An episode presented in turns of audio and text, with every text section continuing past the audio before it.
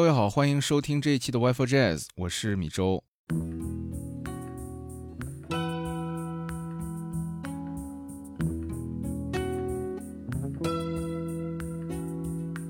在这期节目内容开始之前啊，先跟大家汇报一件事情。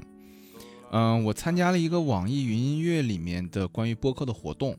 在这个专辑当中呢，我会出一些关于爵士乐厂牌和唱片公司的故事。呃，目前出了两期，嗯，因为是参加他们的活动嘛，所以这这个系列呢会在网易云音乐里面的 Wi-Fi Jazz 当中，呃，作为独家播出。如果大家感兴趣的话，可以去网易云音乐搜索 Wi-Fi Jazz 去听现在已经出的两期，后面呢也会持续在这个。呃，专辑当中推出新的内容。好，那我们开始今天的节目。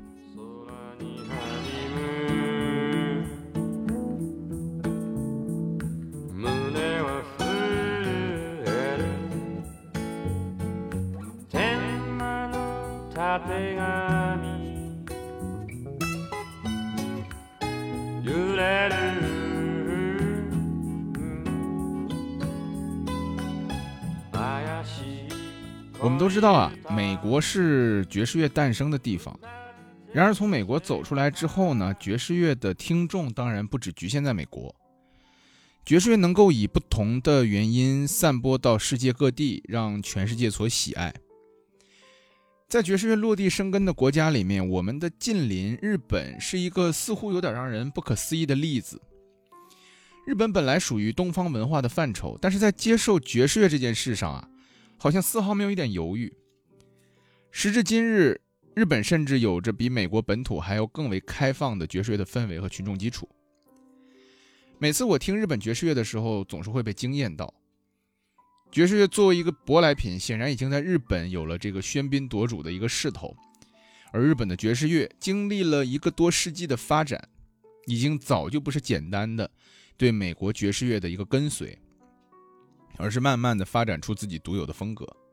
甚至可以去跟爵士乐的发源地美国来一争高下。说实话，我前一段时间啊，第一次去到日本的时候，那里的爵士乐氛围可以说是非常让我感动的。除了我们熟悉的那种现场演奏的 jazz club 这种形态，还有许多的珍品唱片店和只有日本才有的爵士吃茶店。但是不知道大家是否跟我一样哈，觉得爵士和日本的这个结合，其实多少让我觉得有点不可思议。因为爵士乐强调的是即兴，然而即兴两个字似乎跟我们对于日本的这种刻板印象是不沾边的。谈到日本的爵士乐，我想很多人可能都会跟我一样好奇，这个起源于法国和西班牙在美国的旧殖民地的这种新奥尔良的音乐。怎么就会漂洋过海来到了日本？又是怎么在日本逐渐发展壮大起来的呢？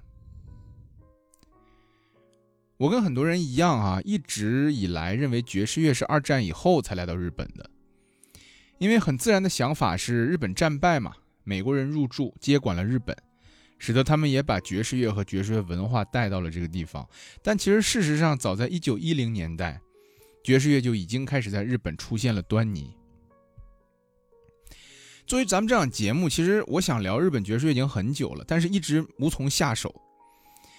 一是因为我自己啊不懂日语，所以很多第一手的资料呢需要经过两道甚至三道的翻译才能读懂，所以对于很多史料的了解其实是非常困难的一件事情。第二件事儿呢，我觉得也许是因为日本是我们的邻国哈，或者因为它跟我们都是属于这种东亚文化圈的，所以咱们国内对于日本爵士乐了解的人很多。也有很多这种自媒体在关注日绝，那很多可以聊的内容其实都被大家已经发掘过了，能够切入的角度呢并不多，而且呢，对于我来讲说多了我也怕露怯嘛。我其实是在做其他节目的时候，偶尔看到了一些跟日本爵士乐相关的信息，顺藤摸瓜发现了一些似乎之前没有人关注过的内容。这些内容啊，说到底与两艘轮船有关系。第一艘大家可能没有那么熟悉，叫做千代丸号，而第二艘大家都知道是泰坦尼克号。关于这两艘船的故事之间啊，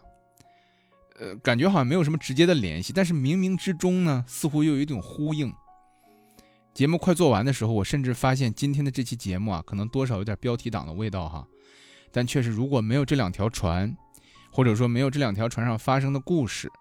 今天的日本爵士乐，或者说今天的日本音乐，应该都不是我们看到现在这个样子。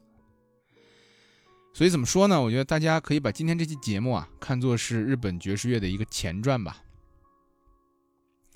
咱们今天要聊的第一艘船叫做千代丸号。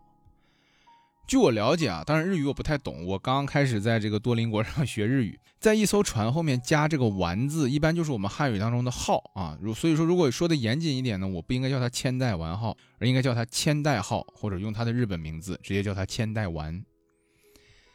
二十世纪初，在跨越大洋的这种旅行方式上面呢，轮船仍然是最重要的交通工具。人们用游轮来运输旅客和邮件。那么在太平洋上，往来的这个游轮主要来自于美国和日本这两个国家，这两个国家的技术肯定是最领先的嘛，而且呢有更好的资源。航路一般是从美国的三藩或者西雅图出发，途经夏威夷，到达日本的多个港口，然后继续前往上海、香港，最后去到东南亚啊，一般会是菲律宾的首都马尼拉。当时这些游轮上的大部分的乘客主要还是以美国人为主。因为当时菲律宾被美国殖民嘛，所以相当于这条航线的两头都是美国人的目的地。咱们大家都看过《海上钢琴师》或者《泰坦尼克号》这类的电影，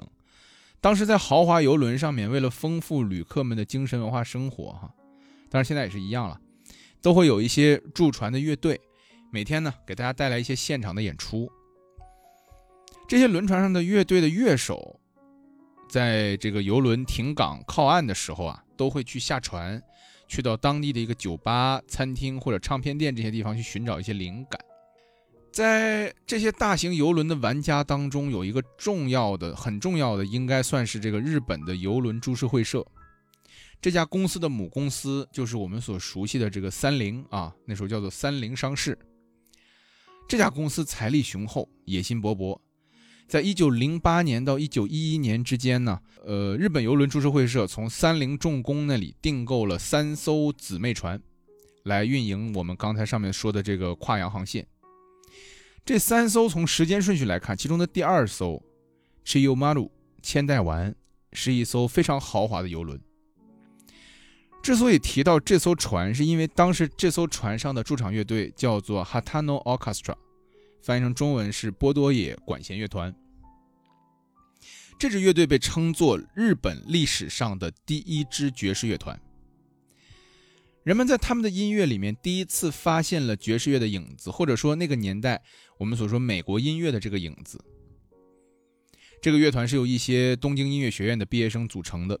团长呢是表演小提琴的波多野福太郎。这支乐队一九一二年上船，开始作为千代丸上面的常驻乐队。乐队在这艘船上面表演了差不多四年不到的时间。在一九一六年刚开始的时候，这个乐队下了船，来到一家位于京都银座的电影院，店员名字叫做金顺馆啊。这些人呢，开始为这个电影院里面的默片配乐。而波多野管弦乐团之所以下船，是因为千代号在一九一六年在香港附近。因为那天大雾触礁，船体严重损毁，不得不被报废了。千代丸报废之后，三菱商事当时一起订购的另外两条跨洋货轮——千代丸的姊妹船春阳丸，呃，西优马鲁和天阳丸啊，滩优马鲁，继续航行在美国和菲律宾之间。尽管大家把第一支爵士乐团的称号给了波多野管弦乐团，但是波多野福太郎啊，就是这个乐团的领队，在后来接受采访的时候，他说：“我并不觉得自己弹奏的是什么爵士乐，因为他说他们甚至连即兴这个爵士乐最标志性的元素都没有。”确实，那个年代如果说。能够让日本音乐家想从美国带点什么东西上船哈，那大概率不一定是我们现在所说的这种爵士乐，而更有可能是那时候更加在在美国更加成熟的这种 ragtime、拉格泰姆或者是这种胡步舞的一个音乐。但不管怎么说吧，在那么古早的年代，爵士乐甚至都没有一个清晰的定义。当人们需要寻求一个根源的时候，波多野管弦乐团的音乐里面。即使只有一点点爵士的只言片语，就已经足够作为日本爵士乐的星星之火了。波多野管弦乐团由于年代实在是太久远，留存下来的音乐呢，其实录音十分稀少。我能找到的呢，并没有特别体现出他们音乐的爵士乐的属性。但是我还是找到一首东方舞曲，大家可以感受一下日本第一支爵士乐团的风采——波多野管弦乐团《东方舞曲》。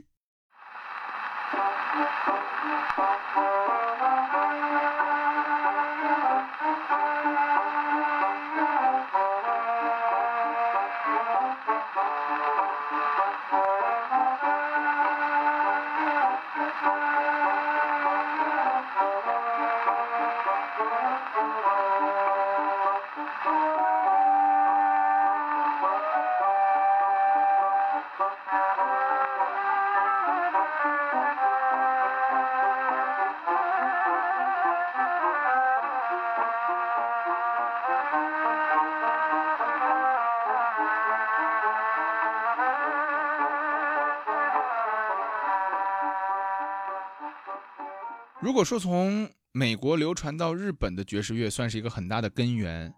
咱们暂且叫它东传爵士乐哈。但是呢，嗯，那么呢，日本爵士乐的另一个根源应该来自于西边，或者确切的说是西南边，那就是菲律宾。菲律宾当时也是千代丸号的另一头的目的地。早在二战以前啊，菲律宾就已经成为了美国的殖民地，有着非常繁盛的美国文化，包括爵士乐文化。菲律宾的爵士乐发展很早，据说第一批啊去爵士乐发源地新奥尔良定居的移民里面，除了绝大多数的法国和西班牙的后裔，还有一小撮是菲律宾人。这些人在很久以后都和马尼拉保持着良好的沟通。咱们都知道菲律宾人有一个特点就是能歌善舞嘛，而且这个国家也非常善于向外输出这种乐队的表演者。我举个例子，比如你曾经在国内的星级酒店大堂，如果你看到过那种两人一组的驻场乐队，那么这帮人大概率都是菲律宾来的，一般是一个键盘手或者一个吉他加一个主唱。那这种情况呢，实际上在一百年前就已经开始了。那时候来自菲律宾的爵士乐手呢，跟着春阳丸和天阳丸来到日本，并且把当时菲律宾最流行的爵士乐也一同带到了日本。从一九二零年代到一九六零年代，几乎所有在日本的菲律宾移民都是以音乐家的身份去到日本的。在这种情况下，很多那个年代成长起来的日本本土音乐家，都或多或少的受到了从菲律宾传入的这个爵士乐的影响。很多人后来回忆说，自己对爵士乐最初的印象就来自于这些，呃，日本的菲律宾移民所组织的乐队。在这些日本本土音乐家当中啊，有一位非常值得一提，那便是小号手南里文雄。南里文雄有着日本 Louis Armstrong 的称号，也是第一个拥有着国际声誉的日本爵士乐乐手。当年千代丸横跨太平洋的时候啊，在日本除了东京之外啊，还有两个重要的停靠站，大阪和神户。因此，大阪和神户呢，也是日本爵士乐发展最早的地区之一。一九一零年，南里文雄出生于大阪，比爵士号王 Louis Armstrong 仅仅小了十岁。他的青年时期是在神户度过的，并且在那里呢学习了一点点爵士乐的东西。上海在二战以前的那段时间，应该算是爵士乐在东亚的另一个副中心。这里的爵士乐氛围呢，甚至要比日本本土还要好很多，因为上海当时是一个半殖民的世界嘛。各国的这个租界都在争相展示自己的魅力。那么日本在上海的势力范围，在那个时候也是越来越强的。所以当时有很多日本的音乐家，没如果他没法去美国，那上海是他们寻找音乐灵感的一个最好的选择。当时很多日本的爵士乐音乐家都会选择去上海镀金，因为事实是，如果你去过一圈上海，即便你没有去过美国，然后你回到日本之后呢，你就比那些单纯在日本。啊，那些听录音跟菲律宾人学来的那些音乐家还要正宗。那么，一九二九年，在李南文雄十九岁的时候，他坐着千代丸的姊妹船天阳丸来到了上海。这里聚集了许许多多来自美国本土的爵士音乐家，其中很有名的一位叫做 Teddy Weatherford。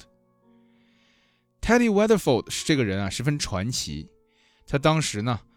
在上海号称远东最大的歌舞厅——一元跑狗场歌舞厅做这个驻场的音乐家。那一元跑狗场歌舞厅这个地方现在还在啊，在这个上海的文化广场，是这个复兴路上面。南里文雄呢，在上海就跟随着这个 Teddy Weatherford 大乐队一块演出。我对那段时间的这个历史啊了解的越多，就越发现 Teddy Weatherford 这个名字对于东亚爵士乐的发展，可能起到了很大的这个难以估量的作用。可以说，没有他，就没有中国最具特色的上海爵士乐，或者说就是没有时代曲。而如果没有他，难讲日本的爵士乐会如何发展。但至少南里文雄在上海绝对不会这么顺利。关于上海的爵士乐呢，我们有一期专门讲过这个上海的时代曲，大家有兴趣可以去听一下。那么南里文雄刚到上海的时候，可以说是两眼一摸黑啊，谁也不认识，开始在一些阿猫阿狗的小场子里面演出。但你说上海滩呢，说大也不大，如果你有本事，你的名字很快就会被人知道。南里文雄后来回忆说。Teddy Weatherford 有一天去听他的演出，演出结束之后呢，他就找到南里文雄，问他：“你这小号是跟谁学的呀？”南里文雄就说：“说我是一边听 Louis Armstrong 的唱片啊，一边模仿着学的。”那 Teddy Weatherford 就跟他说：“说哥们儿跟 Louis Armstrong 一起演过出啊，你来要不来我乐队吧？”南里文雄在上海待了差不多三年，然后呢，又踏上了天洋湾，远走到美国的三藩。后来他回忆自己在上海的那段经历，他总是说他能想到一个东西，就是白萝卜。因为上海当时的音乐家实在是太多了，有点这个供过于求的意思。而且那个时候呢，来自美国的音乐家总是能给人更正宗的感觉。所以像南里文雄这种日本乐手啊，即便你再优秀，仍然很难赚到大钱。他曾经回忆说，在上海那段时间，虽然跟着 Teddy Weatherford 学到了很多先进的爵士技巧，但是经济上却是一直很拮据的。他有时候不得不一天三，他有时候不得不一连三四天都吃水煮白萝卜。南里文雄的一首非常经典的代表作《Five Pennies》。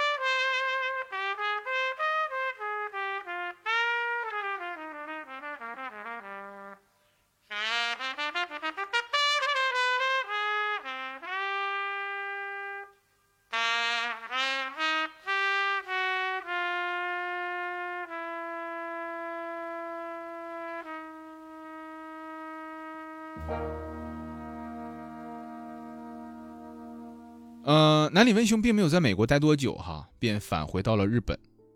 随着战争的开始呢，跨洋远航变得不再安全。春阳丸和天阳丸分别在一九三二年和一九三三年被报废。南里文雄在一九三七年再次来到中国，他本来的想法还是想去上海，但那个时候刚刚爆发卢沟桥事变，由于日本对中国的这个侵占啊，上海民众的反日情绪已经是相当高涨了，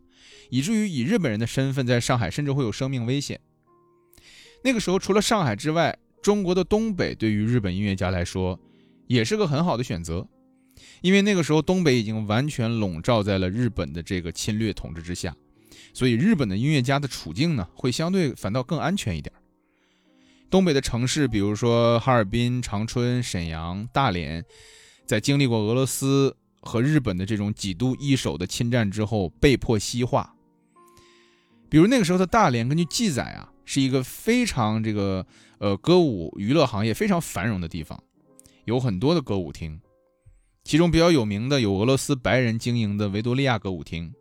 和孟买歌舞厅，还有日本人经营的第七天堂和贝洛克歌舞厅。其中，贝洛克是大连所有歌舞厅当中最大的一个。一九三七年，南里文雄选择了大连，成为他从美国回来之后的下一站。大连提供给南里文雄的不仅仅是一个演出的舞台，跟上海时期不一样，大连时期的南里文雄俨然已经被当做一个大师去对待了。他在大连那时候演出的薪水一周是五百日元。这是个什么概念哈？那个时候在东京市区买一个带花园的房子，也不过只要一千日元。也就是说，南里文雄在大连半个月就能买一套东京的房子。当时的中国对于战争时期的日本的乐手来讲，更重要的是提供了一个有点虚伪的乌托邦。当时日本的本土整个社会都在经历一个非常剧烈的动荡。日本的全盘西化导致了类似爵士乐这种西洋的玩意儿可以第一时间被人们广泛的接受，但是乐手们在那个时期同时要面对的是军国主义和民族主义的浪潮，这与爵士乐音乐家所追求的东西呢形成了一种天然的矛盾。根据南里文雄后来回忆，二战前的日本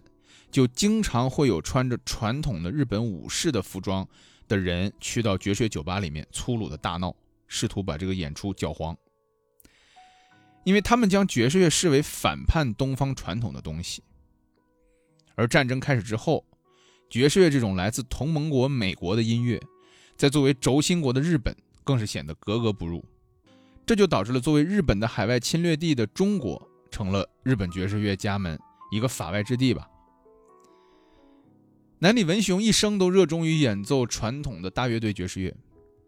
他对爵士乐的信仰可以说非常的原教旨主义。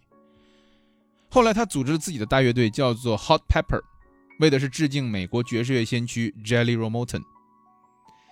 一九五三年，当 Louis Armstrong 来日本巡演的时候，南里文雄应邀到场。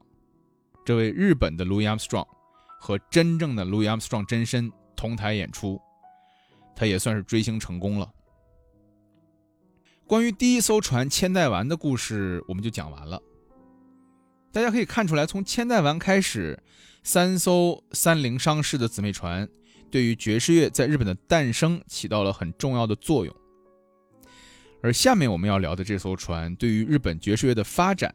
乃至日本音乐从日本爵士乐慢慢加入电子元素，甚至到今天的 City Pop，都有联系。这种联系呢，可能表面上看起来有点牵强。我讲完故事，可能你会觉得啊，就这。但实际上却真的是不可忽略的。我反正第一次看到这个联系的时候，我是拍案叫绝的。你们说泰坦尼克号跟日本的 City Pop 会有什么关系呢？这两个风马牛不相及的事情，你别说，还真有点联系啊。一九一二年四月十五号，著名的泰坦尼克号从英国去美国的途中撞冰山。沉没于北大西洋的海底。那条船上绝大多数都是像 Jack 和 Rose 这样的英美乘客，当然也有例外。在那艘船上，当时有一个也是唯一一个日本籍的游客，名字呢叫做 Masabumi Hosono。他的名字用汉字啊写是什么呢？是细野正文。这个叫做正文的日本人，一八七零年出生在日本中部的新泻县的上越市。凭借自己的努力，他走出了小城，来到了东京商科学院上大学。一八九六年，他大学毕业，啊，加入了三菱商社。虽然没有证据表明细野正文参与过千代丸的相关工作，但是他在三菱商，但是他在三菱商社确实从事的是跟运输相关的工作。一九八七年，细野正文离开了三菱商社，加入了政府部门。在类似于我们今天语境下考了个公务员啊，他最开始呢是在东京的西流站做这个货运员，然后业余时间呢他在日这个东京的外国语大学学习了俄语。时代的红利加上他自己的努力呢，在一九零八年，细野正文三十八岁的时候，他成了日本皇家铁路办公室会计与调查部的主管。两年以后，他进入到更高一级的政府部门——国土交通省。这是日本国家级别的分管交通的部门，类似于我们的交通部。作为年轻有为的储备干部，细野正文被派去俄国考察俄国的铁路系统的设计。一九一二年考察结束，细野正文本来打算借到伦敦回到日本。就在他停留在伦敦的那段时间啊，他听说了一艘历史上最棒的豪华游轮，叫做泰坦尼克号即将首航的消息。他觉得，哎，这玩意儿有意思，他不能错过啊！他兴奋地买了一张二等舱的床位，准备体验一下。四月十号，西野正文开开心心地登船去啊，他登上了泰坦尼克号，但很快灾难就降临了。在他登船后的第四天晚上，西野正文穿着睡衣在房间里面，正好正睡得正熟呢，忽然被他同屋的这个室友，一个英国人摇醒。室友告诉他说：“赶紧起床啊，船要沉了，赶紧往甲板上去逃生。”大梦初醒的细野正文一开始还以为是个恶作剧，但是剧烈的晃动让他意识到，哎，好像真的出事了。他就奋力的向甲板逃去，然后发现自己呢，开始他是被当做三等舱的乘客，是被拒绝登上甲板的。因为当时遭遇这个呃险情逃生的时候啊，只有一等舱和二等舱的客人才有资格上甲板，三等舱的客人只能听天由命。经过一番解释之后呢，西野正文被放了出来。当他穿着睡衣站在甲板上，看到的是一片非常惨烈的景象：甲板上四处火光冲天，信号弹照亮了大半个天空。救生船被一个一个的解开，妇女和儿童被要求赶快上船。在混乱当中啊，也有一些男性混入了救生船。眼瞅着救生船的数量越来越少，西野正文呢也是越来越绝望。这时候，忽然他听到十号救生船上有人喊说：“还有两个位置。”电光火石之间，他被船上的水手推了一把，一个箭步就踏上了那艘标号十号的救生小船。最终呢，在沉船的附近被这个卡波菲亚号游轮搭救。几天后，他在纽约登陆。在卡波菲亚号上面，西野正文记录下了泰坦尼克号从沉没到他被营救的全过程。这也是有关泰坦尼克号沉没唯一的一份一手资料。到达纽约之后啊，西野正文去到三井集团，日本的三井集团在纽约的办事处，找到了一个好朋友，啊，帮他联系从旧金山回日本的船票。一九一二年的六月，在泰坦尼克号沉没了两个月之后，西野正文乘坐着三菱商事旗下的游轮，回到了日本。从船期来看，他乘坐的很有可能是千代丸。而且很有可能就在船上听到了波多野管弦乐团的演奏。不过，我相信西野正文那时候肯定没心情去欣赏这种新兴的、后来被称为日本爵士乐鼻祖的音乐。他肯定是只想快快回家见到自己的妻子和孩子。西野正文的故事最开始在日本并没有引起什么太大的关注，仅仅有几个这个本地的小报哈称他是一个在泰坦尼克号上面幸运的日本人。然而没过多久，英国的一家报纸首先爆出来说，在泰坦尼克号的逃生船上，有日本人男扮女装啊，混入了逃生船，然后呢，用这种无耻的方式获得了营救。这个消息传到日本啊，媒体一片哗然，大家纷纷因为西野正文就是那个唯一的日本人嘛，所以大家纷纷谴责西野正文这个人是个胆小的啊，贪生怕死的这个怕死鬼。批评他的信件呢，就像雪片一般，甚至还夹杂着这个死亡威胁寄到他家。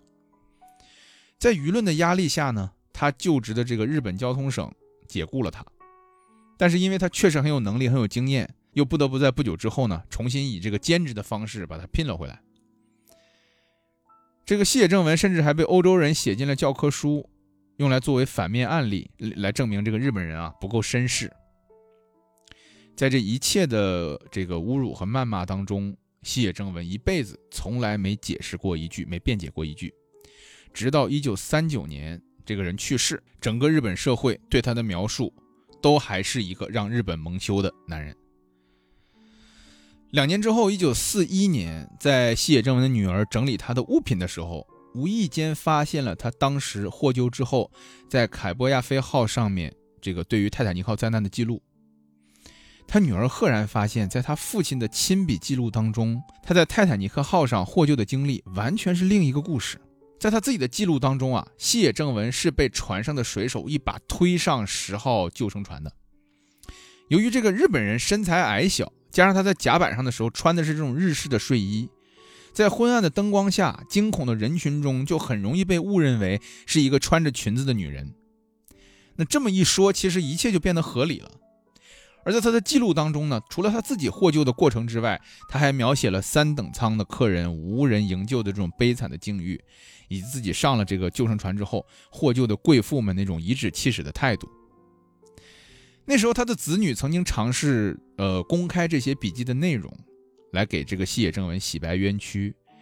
但因为仅仅过了两年嘛，人们都还沉浸在那个谴责他的情绪里面，对于公开笔记的内容啊，他们完全不相信，认为绝对是西野正文为了刷洗自己啊这个伪造的这个呃记录，因此呢，在一九四一年的。这个证明的这个过程就没有成功。时间一直往后推，等到了一九九六年，差不多五十多年之后，卡梅隆和他的团队在筹划拍摄泰坦尼克号的时候，意外的发现船上唯一的日本客人，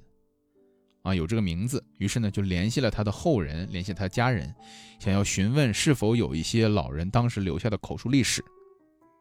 那让卡梅隆团队惊讶的是啊，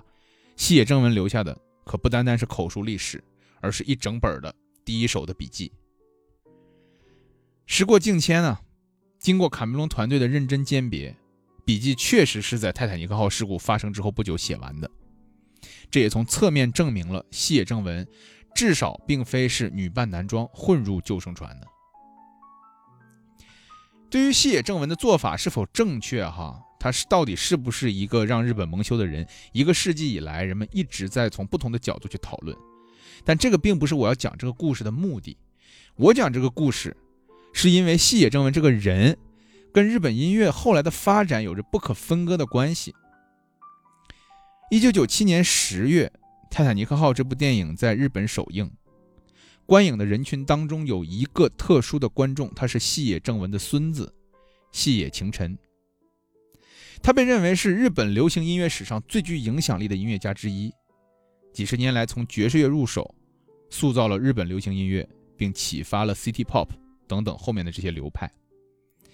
如果你对细野晴臣不熟悉，那你一定知道他曾经在这个黄色魔术交响乐团 YMO 的队友，